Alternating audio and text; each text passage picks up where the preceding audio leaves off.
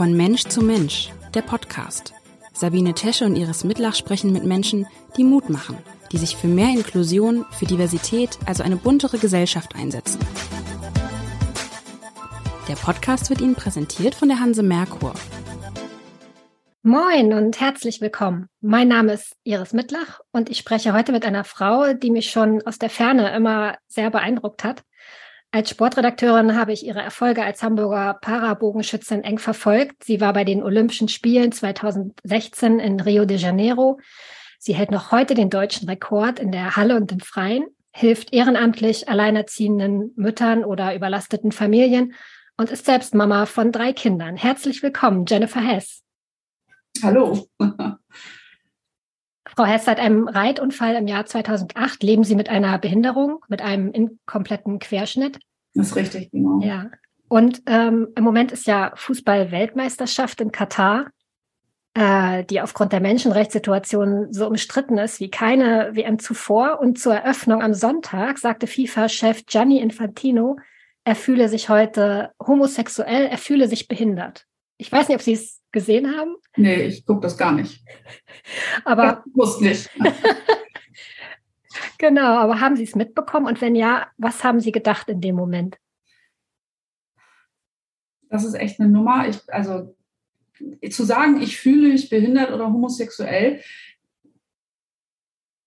dann kann er nur behindert im Kopf sein. Entschuldigung, anders kann ich es nicht sagen, denn es geht schon los, ganz banal, Behindertenparkplätze.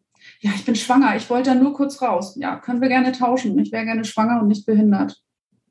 Also ich glaube, so kann man es gut zusammenfassen. Traurig für ihn.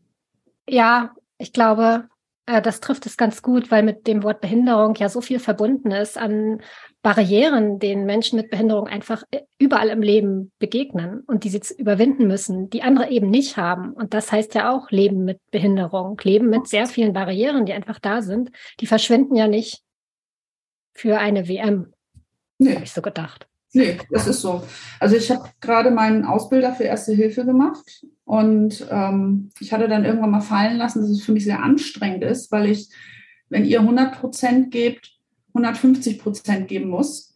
Und dann hieß es nur, ja, du musst ja nicht so ehrgeizig sein. Ja, das hat mit Ehrgeiz nichts zu tun. Nur es geht schon los, das Gebäude ist nicht behindertengerecht. Das heißt, ich muss aus meinem Rollstuhl raus, jemand muss mir den Rollstuhl runtertragen, ich muss irgendwie die Treppe rauf und runter kommen und das dreimal am Tag zum Essen zu kommen. Und somit muss ich halt 150 Prozent geben, um das Gleiche zu erreichen, was andere erreichen. Und das ist Behinderung. Hm. Und Sie haben das ja eben so ein bisschen beschrieben, genau. Sie haben ja einen inkompletten Querschnitt, das heißt, Sie können Schritte gehen. Ja, ja ich komme vorwärts. Also gehen kann man es nicht nennen. Ich komme vorwärts. Ja, okay.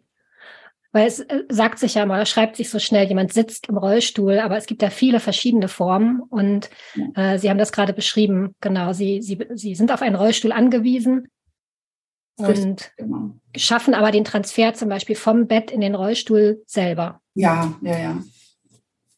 Also das ist alles machbar. Ja. Glück im Unglück gehabt. Genau, Sie waren 32 Jahre alt, als dieser Unfall passiert ist.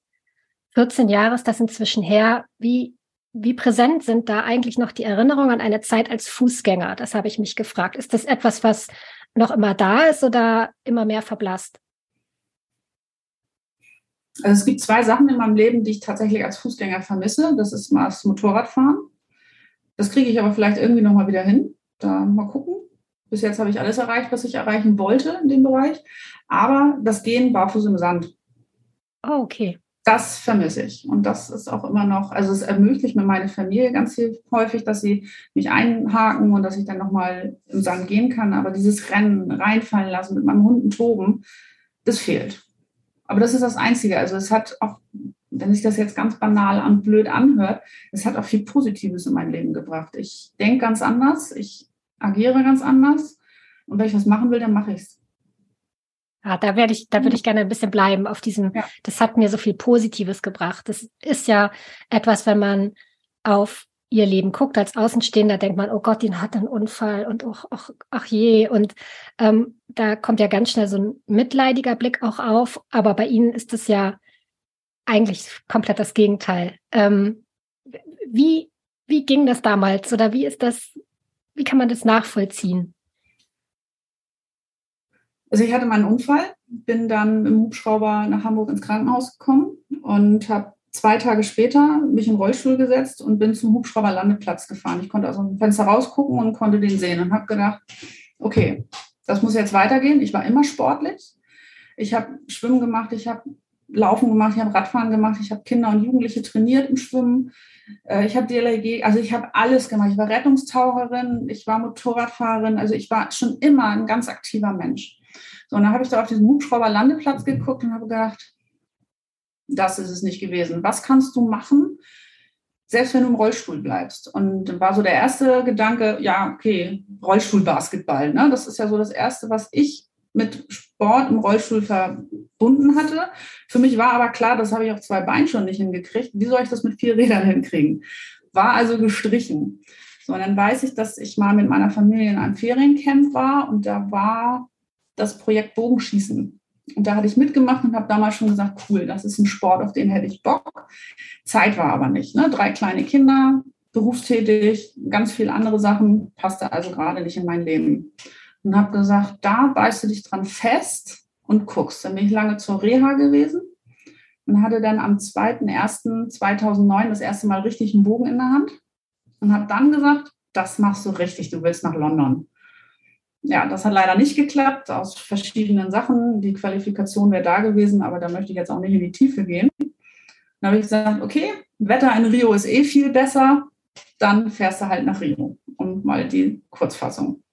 So, das war das Sportliche. Ich habe aber auch viele andere Sachen. Ich habe mit Malen angefangen. Ich habe mit Schmuckherstellung angefangen. Ich habe mit meinen Hunden angefangen. Ich habe mit meinen Hunden gearbeitet. Und all das hätte ich, glaube ich, nicht gemacht, wenn ich nicht diesen Unfall gehabt hätte. Hm. Wenn man jetzt bei dem Beispiel Hunde bleibt, also Sie haben mit Ihren Hunden gelebt, aber Sie haben dann einen ganz anderen Zugang zu ihnen gefunden oder haben Sie mit anderen Augen betrachtet? Wie kann man sich das vorstellen? Ich hatte vorher keinen Hund, also ich hatte ah, okay.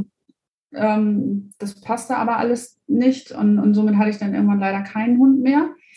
Und ähm, dann habe ich gesagt, der Wunsch ist jetzt so groß, mir einen Hund zu holen. Und dann habe ich meinen ersten Hund geholt, einen Elo, mein, mein Gandhi. Und der hat mir nochmal so einen, ja, den Zugang zu Hunden gegeben. Und der Name Gandhi ist auch einfach Programm. Und ich habe gesagt, das musst du vertiefen. Das, was der Hund mir gegeben hat, das möchtest du auch anderen geben. Und deshalb bin ich eben auf die Arbeit mit den Hunden gekommen. Und ah, inzwischen okay. fünf von den Kröten. ja, ähm, da würde ich gerne später sogar nochmal drauf zurückkommen. Einmal noch zurückgehen zu dem Hubschrauberlandeplatz, weil mich das sehr beeindruckt. Das ist ja relativ schnell nach dem Unfall gewesen. Und es war Ihnen offensichtlich schon klar, was das bedeutet, wo ja viele Menschen sehr, sehr lange für brauchen, um zu realisieren, was passiert ist und was die Konsequenzen sind. Und das ging bei ihnen wohl dann relativ schnell und sie sind auch ganz schnell in diese, in diese Denkstruktur reingekommen, dass man, dass sie das dann selber in die Hand nehmen wollen, was ab dem Moment passiert. Ist das mhm. richtig? Ja, das hängt einfach auch mit, mit meiner Vergangenheit zusammen. Ich habe ganz viel erlebt in meinem Leben, auch ganz viel nichts Schönes und nichts Plüschiges. Und ähm, das ist, glaube ich, meine Strategie geworden, um zu überleben. Und sie hat sich für mich als positiv bestätigt. Also eher, also aus dem Gedanken heraus, ich mache selber, anstatt dass mit mir gemacht wird. Kann man das so übersetzen vom Gedanken her? Ja, ja, genau so. Genau so ist es. Ich nehme mein Leben selbst in die Hand. Ja, Sie waren 32 Jahre alt, ähm, als der Unfall passierte. Ihre Kinder waren noch richtig klein. Die waren sechs, sieben und zehn Jahre alt. Ähm, konnten die das so mitgehen, ähm, dass sie, also haben sie das ja. auch so angenommen? Also den, den besten Spruch, den mein Sohn damals gebracht hatte, der sagt, der war in einer integrativen Kita, das heißt, er kannte Menschen mit Behinderung und meine Mädels genauso. Und der sagte nur, auch weißt du, Mama, früher hast du uns geschoben, jetzt schieben wir dich. Also für die war das mit Sicherheit nicht einfach. Da gehe ich von aus und ich denke, die werden auch heute immer mal wieder da an ihre Grenzen stoßen. Aber ich glaube, wir als Familie haben das echt gut gemacht. Ja. Finde ich schon beeindruckend, diesen Satz, weil dieser Pragmatismus bei Kindern manchmal, ich finde, da kann man sich so eine Scheibe von abschneiden. Schon echt schön. Ja, nee, das ist so. Und ähm, ich glaube, das haben sich meine Kinder auch heute noch ähm, behalten. Also so für ihr eigenes Leben. Richtig, also wird ihnen auch so vorgelebt. Sie haben dann das Bogenschießen für sich entdeckt und haben das auch ähm, dann wirklich sehr erfolgreich bis nach äh, Rio de Janeiro zu den Paralympics geschafft. Das finde ich schon beeindruckend. Wie ging es danach für Sie weiter? Nach den, nach den Spielen oder? Genau. Ja, ähm, leider ging der Sport aufgrund meiner Schulter nicht mehr so, dass ich ihn selber ausführen kann. Ähm, ich mache das aber so, dass ich mit zum Beispiel Gruppen von Kindern, die sehr verhaltensoriginell sind, dass ich mit denen Bogenschießen zum Beispiel mache und habe da ganz tolle Erfolge, weil ich einfach ganz anders an die Kinder rangehen kann und sie mit was locken kann, was nicht alltäglich ist. Weil Bogenschießen ist in Deutschland hat einen ganz anderen Stellenwert als in anderen Ländern. In Amerika zum Beispiel wird das eigentlich in Schulen, ist es gang und gäbe. Ähm, in England ist es auch ein Sport, der viel mehr gelebt wird und hier ist es im Moment noch eine Randsportart. Und ich habe ganz klare Strukturen und Regeln, wenn ich mit diesen Kindern diesen Sport mache, weil es auch einfach sicherheitsrelevant ist. Und selbst Kinder, die wirklich kaum zwei Minuten auf dem Stuhl sitzen bleiben können, schaffen es, die zwei Stunden so lange still zu warten, bis sie dran sind. Und dann haben die da Erfolgserlebnisse, weil die ersten Erfolge kriegt man relativ schnell, weil wir natürlich auf kurze Distanz schießen und ich denen dann auch immer sage, Bogenschießen ist ähm, technisch gesehen nach Golf die zweitschwerste Sportart. Und dann sagen die, boah, ich habe das hingekriegt, ich habe es geschafft, da hinten diese Scheibe zu treffen. Und ich sage, ja, du hast es sogar gut geschafft und das kannst du mit nach Hause nehmen. Und dadurch habe ich nochmal einen ganz anderen Zugang auch an diese Kinder. Und ähm, habe dann schon mal eine Lehrerin zum Wein gebracht, weil sie gesagt hat, boah, die beiden, die kriege ich mit nichts erreicht. Und mit denen haben sie noch fünf Minuten, nee, länger noch, haben sie noch eine halbe Stunde länger gemacht. Die haben noch nie irgendwas länger gemacht und die waren also den ganzen Abend noch davon geschwärmt. Und das ist doch toll, wenn ich, was ich zwar selber nicht mehr machen kann, aber andere damit erreichen kann.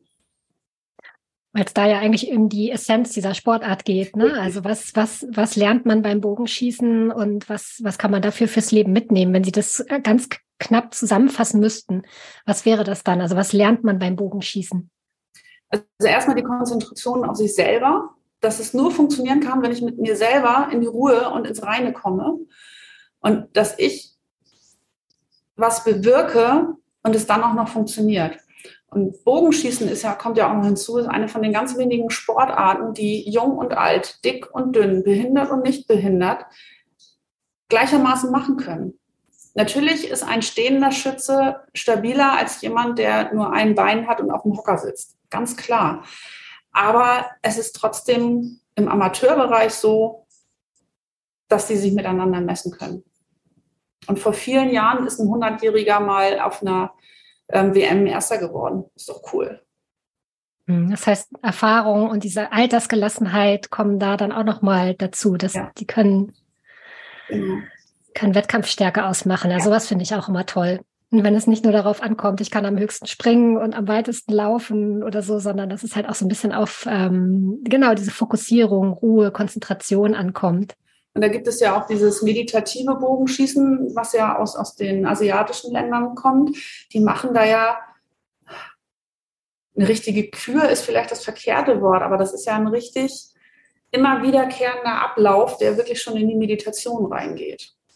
Also da gehört ja auch das Gehen zur Schießlinie schon mit dazu, was immer gleich gemacht wird. Und immer diese Wiederholung ist ja das, was nachher den, den Körper und den Geist auch runterfährt. Ah, verstehe. Und das ist dann gar nicht als Wettkampf angelegt, sondern nur für, für damit man selber ne, als Persönlichkeit vorankommt? Ja, und trotzdem treffen die immer ins Gold. Also von daher. ah, das finde ich faszinierend. Ja, ist es auch. Ist es auch. Wie kommen Sie zu diesen Kindern oder wie kommen diese Kinder zu Ihnen? Ähm, ich arbeite auf dem Tannenhof in Mölln. Das ist eine Kinder- und Jugendfreizeiteinrichtung. Und da haben wir nicht selten solche Gruppen. Die machen Klassenfahrten, die machen Wochenendfreizeiten.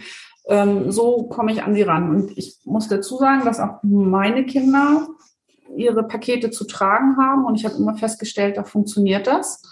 Und ich hatte zum Beispiel auch in der Ergotherapiepraxis, wo mein Sohn war, mit, dort mit Kindern gearbeitet. Und das hat sich irgendwann verselbstständigt und letzten Endes natürlich auch über die Atempause. Was ist das? Was ist die Atempause? Die Atempause ist ein ganz wundervolles Projekt der Albertinen Stiftung aus Hamburg. Mhm. Da ging es ursprünglich darum, alleinerziehenden Müttern es zu ermöglichen, mal aus ihrem Alltag rauszukommen und einfach mal eine Woche runterfahren zu dürfen. Inzwischen machen wir das auch mit allein, alleinerziehenden Vätern, aber auch mit ähm, Familien, die es eben schwerer haben und nicht mal eben so die Möglichkeit haben, ins Flugzeug zu steigen und Urlaub zu machen. Das Ganze ist ein, ein Spenden, ähm, also durch Spenden aufgebautes Projekt. Und ist, ich bin inzwischen seit 2017 dabei, aber ich muss lügen. Es ist vor Jahren schon mal angedacht worden, wurde dann pausiert und ich meine seit 2015 auf dem Tannenhof. Ja. Genau, in Zusammenarbeit mit eben mit der Albertinen Stiftung aus Hamburg. Es ist jetzt fast ein Jahr her, dass wir als Familie was Ähnliches gemacht haben. Da muss ich gerade dran denken. Es gab doch diese Corona-Auszeit für Familien. Mhm. Ähm, also Familien, die halt wenig Geld haben oder ein Kind mit Behinderung pflegen. Und da kamen wir dann rein. Mhm. Und ähm, wir sind ins Allgäu gefahren auf einen wundervollen Hof, wo wahrscheinlich ein ähnliches Programm war. Es war Vollpension, das heißt, wir mussten nicht kochen, wir mussten genau. uns, wir konnten uns eigentlich nur so ein bisschen um uns als Familie kümmern. Und ich weiß noch, wie ich da, ähm, es hatte so eine wundervolle Aussicht auf, auf die Berge. Und es hatte sogar noch geschneit in der Woche. Und ich saß da abends einmal, als die Sonne unterging, auf der Bank und habe so angefangen zu weinen, weil ich mich so auf einmal gesehen gefühlt habe also es war einfach eine Woche nur für uns und die hat ganz wenig Geld gekostet. Ja. Und ich dachte, dass ich endlich sieht mal jemand, was wir leisten ja. oder was, wo wir durch müssen. Das oh. ist vielleicht, also ähm, spielt das bei Ihnen dann am Tannenhof oder auf dem Tannenhof auch eine Rolle? Ja, also es ist so, ich bin zum Glück seit über seit fast seit 26 Jahren mit meinem Mann verheiratet und ich bin kein, keine geschiedene Frau. Ähm, ich bin aber Scheidungskind und was ich halt sehe, ist, dass geschiedene Elternteile, egal ob Mutter oder Vater, die müssen ja beides sein. Das heißt, ja. wenn ich mal Kopfschmerzen habe, kann ich mich nicht hinlegen und sagen, kannst du mal eben, sondern die müssen immer 100 Prozent da sein.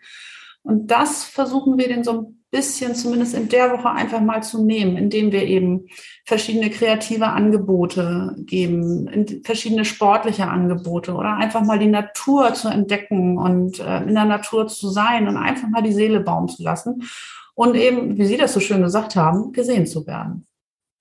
Ja. Ja, vielleicht, dass man dann auch auf den Gedanken kommt, Mensch, ich mache ja wirklich viel. Es stimmt schon, ich, ich leiste eine Menge und da wird mal so ein bisschen drauf eingegangen, dass man dann für diese Menschen was machen kann. Das finde ich wundervoll. Ja. Und den Kindern merkt man das dann auch an, dass sie so, weil sie sagten, die haben manchmal auch, also weiß nicht, wie sie das anfangs gesagt haben, verhaltensoriginell. Ja. Also. Naja, die haben halt auch alle ihr Päckchen zu tragen. Ne? Und, mhm. und ähm, da will ich mich auch gar nicht jetzt irgendwie verurteilend oder sowas ähm, äußern, sondern eher sagen, auch für die Mütter ist es ja anstrengend, eine Erziehung zu finden, die einfach funktioniert. Und die Erziehung gibt es ja auch nicht. Es gibt da ja kein richtig und kein falsch, aber manchmal ist es halt für die Kinder einfacher auszubrechen als anderweitig und das dann als alleinerziehender Mensch einzufangen, das ist echt eine Mammutaufgabe. Und auch da sind wir dann so, dass wir sagen, wir werden euch nicht verändern. Das möchten wir auch gar nicht. Wenn ihr aber haben möchtet, Hilfe haben möchtet, Informationen haben möchtet, ähm, Möglichkeiten haben möchtet, kommt zu uns, die geben wir euch. Was ihr daraus macht, ist euers. Aber wir versuchen sie euch mitzugeben. Und sei es im übertragenen Sinn eben durch die Kreativangebote, wie zum Beispiel, da kommt mir als erstes das Holzschnitzen äh, in Sinn. Das heißt, wir suchen Bruchholz, Strandholz, hässliches, altes, abgegammeltes Holz. Und dann fängt man an, mit einem groben Schleifpapier das zu schleifen, vielleicht eine Form da reinzubringen, die das Holz vielleicht schon so ein bisschen vorgibt. Und am Ende habe ich ein tolles, poliertes Schmuckstück in der Hand. Und dass man vielleicht einfach mal, also da ist so dieses Übertragende dabei, ne? einfach mal unter die Oberfläche gucken, daran arbeiten und guck mal, was da Tolles rauskommt. Und wenn dann der Mensch das noch auf sich übertragen kann, ja, dann haben wir doch alles erreicht. Ja, mehr geht eigentlich nicht. Nee. Absolut. Nee. Mhm. Bekommen Sie da auch viele Fragen oder ist das gar kein Thema, dass Sie im Rollstuhl dann unterwegs sind? Ähm, es wird gefragt, warum ich im Rollstuhl sitze. Vor allen Dingen wird dann gefragt, äh, du kannst ja gehen. Ja, ich kann stehen, ich kann gehen. und dann ist natürlich so ein bisschen Interesse, aber ich mache das auch. Also eine Regel ist zum Beispiel, dass keiner im Flur schneller gehen darf, als ich rollern kann. Und dann ist das schon eher so wieder, oh, ja, ähm, eher spannend zu sagen, ja, die ist im Rollstuhl und da dürfen wir jetzt nicht schneller gehen. Also ich versuche das dann über eine, eine lustige Art und Weise und ich, also ich mache es nicht nur, weil es, weil es sich vielleicht lustig anhört, sondern weil ich es auch so lebe. Weil ich, ich kann den nicht mehr wegdenken, der ist einfach da. Ja, mache ich doch das Beste draus. Ja, absolut.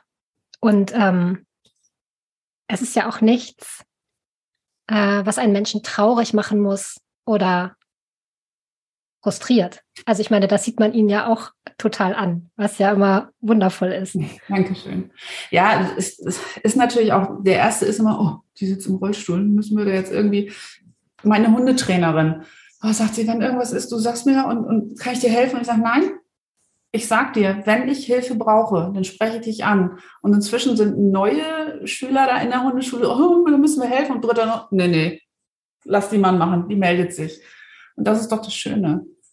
Also dieses ungefragte Helfen finde ich auch ganz schlimm. Also blödes Beispiel, ich bin Berg hoch und ich habe einen Antrieb, der mir dabei hilft. Das sieht zwar trotzdem angestrengt aus, das ist es auch, aber dann kam von jemand von hinten angeschossen, drückte meinen Rollstuhl nach vorne. Ich habe nicht damit gerechnet, bin also mit dem Kopf auch nach hinten geknallt und fragte dann erst, kann ich Ihnen helfen? Nein, danke, das mache ich alleine. Und so dieses Frag vorher und akzeptiert es, wenn ein Mensch mit Behinderung sagt, er braucht gerade keine Hilfe. Weil wir sind nicht hilflos. Wir müssen nur andere Barrieren überwinden als ihr.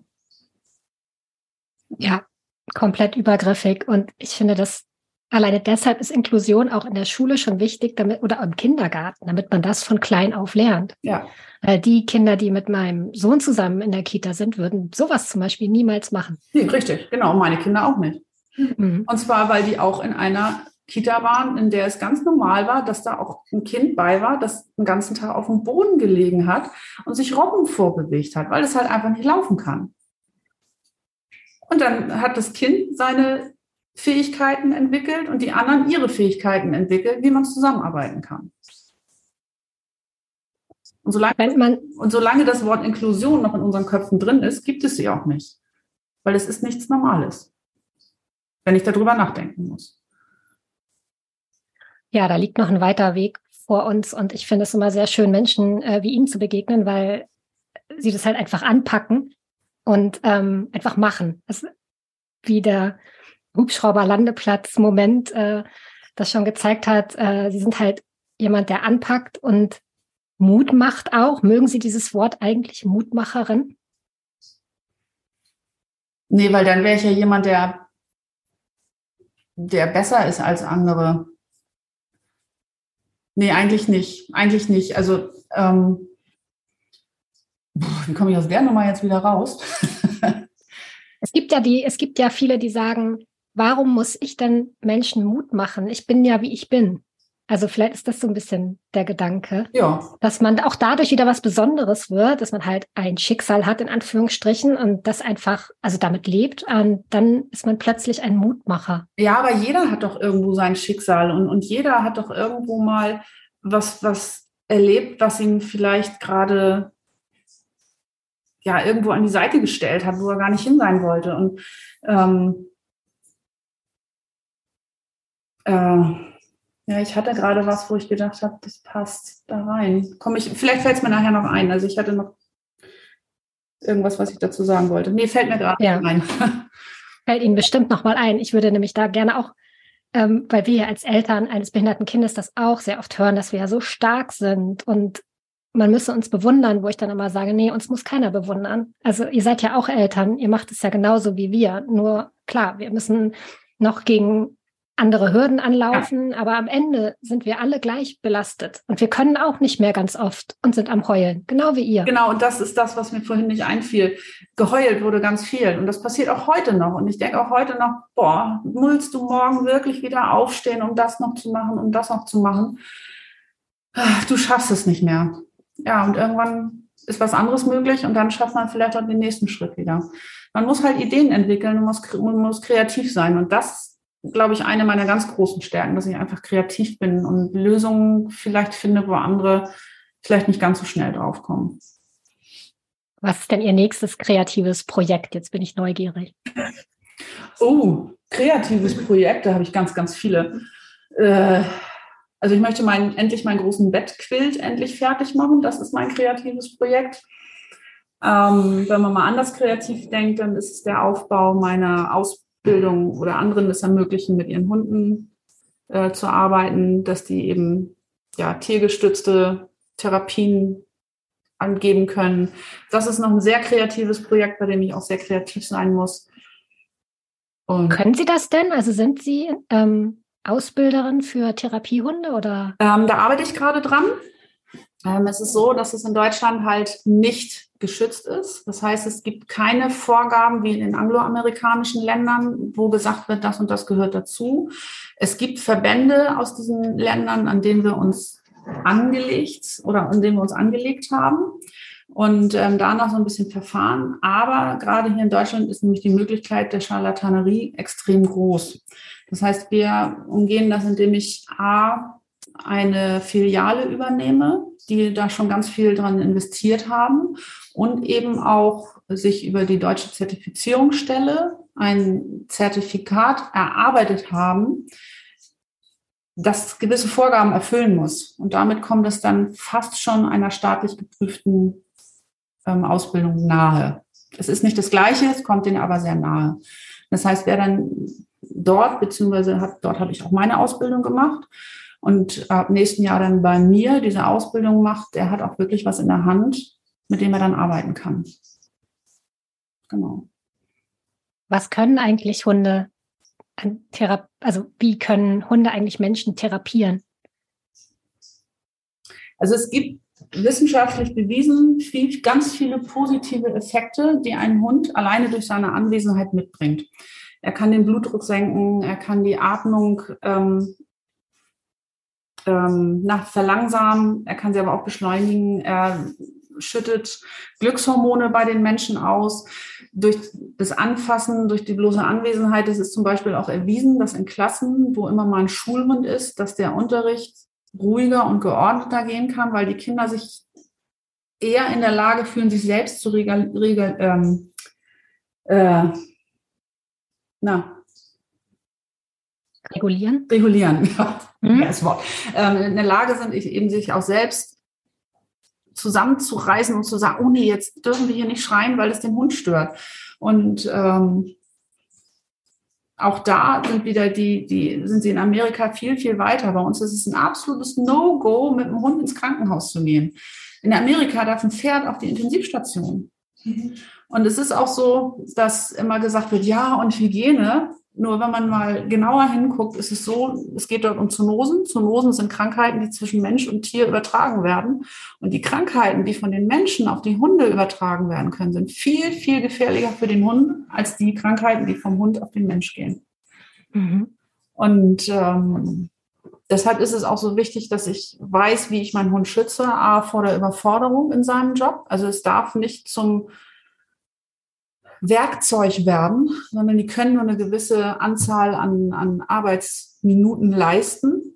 Dem muss ich mir bewusst sein. Und natürlich muss ich auch den Mensch schützen. Das heißt, ich muss gucken, dass der Hund geeignet ist, dass es ein sozial verträglicher Hund ist. Es bringt mir überhaupt nichts, wenn ich einen Hund habe, der noch nicht stubenrein ist und mir auf den Kita-Boden pischert. Mit dem Hund kann ich nicht arbeiten. Und von daher muss ich da ganz genau gucken, dass ich da was finde, A, ist der Hund geeignet und B, ist vor allen Dingen der Mensch geeignet, das zu sehen und seinen Hund zu führen. Und das bilde ich aus. Oder in Zukunft bilde ich das aus. Oh. Das heißt, da geht gerade sehr viel Energie äh, Ihres Tages rein ja. in dieses Projekt. Ja, auf jeden Fall. Also Hunde in Schulklassen und Pferde auf Intensivstationen. Ich könnte jetzt noch lange weiterhören, mich mit Ihnen unterhalten. Eine Frage habe ich noch, weil ich die Bilder aus Rio noch im Kopf habe. Da waren Sie ähm, eine Athletin mit kurzen schwarzen Haaren. Und jetzt sehe ich sie vor mir mit langen Dreadlocks in den schönsten Violett- und Lila-Tönen. Sie sind eher so keine Freunde des Stillstands wahrscheinlich, ne? Überhaupt nicht. Nein. Also ich, ich weiß gar nicht, wie viele verschiedene Haarfarben ich schon in meinem Leben gehabt habe und äh, wie viele Frisuren. Und es ist doch toll, sich neu zu erfinden. Und ich habe meinen Kindern auch nie verboten, irgendwas mit den Haaren zu machen. Die einzige Sache war, dass sie erst ab einem bestimmten Lebensjahr färben durften, weil es mir da einfach um, um die Stoffe geht, die dann halt auch in den Körper gehen kann. Dass es nicht gesund ist, da müssen wir uns nicht drüber unterhalten. Darum geht es jetzt auch nicht. Aber auch meine Kinder dürfen sich gerne jeden Tag neu erfinden. Und das versuche ich auch den Familien, wenn wir da mal wieder darauf zurückkommen wollten, äh, eine Atempause zu geben. Ihr seid da, macht das was euch, aus euch, was ihr möchtet. Hm. Wenn Sie einen Wunsch frei hätten für diese Familien, denen Sie dort so oft begegnen, was wäre das? Da würde ich mich Ihnen anschließen wollen, dass Sie sich selber sehen. Also das ähm, hat mich echt berührt. Hm, zu sehen, dass die sich dessen gar nicht bewusst sind, was sie tagtäglich leisten. Ja, genau so ist es. Häufig wird es benannt, aber genauso häufig auch nicht. Hm. Weil ich mir vorstellen kann, dass die natürlich auch unglaublich viel negatives Feedback bekommen. Dann sind wahrscheinlich die Schulsachen wieder unordentlich gewesen und dann kriegt man das als Feedback und ich weiß nicht was oder hat irgendwas vergessen zurückzugeben, weil es einfach wirklich viel Stress ist. So ist es. Und hinzu kommt auch, dass wir einen ganz hohen Anteil an nicht-deutschen Familien dort haben, was ich total schön finde, weil das macht es einfach so unendlich bunt. Und ich kann aus deren Kulturen, aus deren Religionen, aus deren Ansichten kann ich auch so viel, also auch nicht nur ich mache was für die, sondern auch diese Familien machen ja auch was mit mir und, und geben ja auch mir ganz viel zurück. Und das wäre total schön, wenn wir mal diesen, diesen ganzen immer noch Gedanken da haben, du bist anders. Und da geht es ja nicht nur um, um die Staatsbürgerschaft, sondern da geht es ja auch eben um behindert oder nicht behindert. Es ist doch toll, dass wir alle so unterschiedlich sind. Warum müssen wir alle in, in eine Norm gepackt werden? Und wenn dieses Denken dadurch ein klein bisschen aufgelöst wird, habe ich auch wieder was erreicht. Oder wir mit diesem Projekt. Wenn jetzt Unternehmer, Unternehmerinnen zuhören und denken, das würde ich gerne unterstützen, das ist doch eine tolle Sache, die können sich dann an die Albertinen Stiftung wenden. Genau. Einfach mal bei Google oder wenn ich oder wie das überall heißt, www eingeben, Albertinen Stiftung, dann kommt es und dann ähm, können Sie da unterstützen und es wäre total toll, wenn Sie es auch machen, weil dieses Projekt muss einfach weiterlaufen. Wir werden darauf hinweisen, auf jeden Fall. Ähm, es wird ja auch äh, parallel einen äh, Artikel in der Zeitung geben. Und ansonsten werden wir weiter Werbung machen. Das ist nämlich wirklich was ganz Wichtiges und was Zentrales, was einfach nie aufhören darf. Ja, zumal die ja auch noch andere ähm, Projekte haben. Ich meine, die Herzensbrücke oder ich hoffe, ich sage mhm. Falsches, das unterstützen sie ja auch. Und ähm, auch das muss natürlich weiterlaufen. Ne? Mhm. Das funktioniert nur mit Spenden. Ja. Frau Hess, ich danke Ihnen sehr für das Gespräch, für die Zeit, die Sie sich genommen haben. Gerne, danke schön, habe ich. Also ich habe auch zu danken. Und dann, ähm, ja, wünsche ich Ihnen eine wundervolle, wundervolle Weihnachtszeit. Vielen Dank, wünsche ich Ihnen auch. Dankeschön. Tschüss. Tschüss. Dieser Podcast wurde Ihnen präsentiert von der Hanse Merkur. Weitere Podcasts vom Hamburger Abendblatt finden Sie unter abendblatt.de slash podcast hier finden Sie auch alle aktuellen Podcast-Themen und unseren neuen Podcast-Newsletter.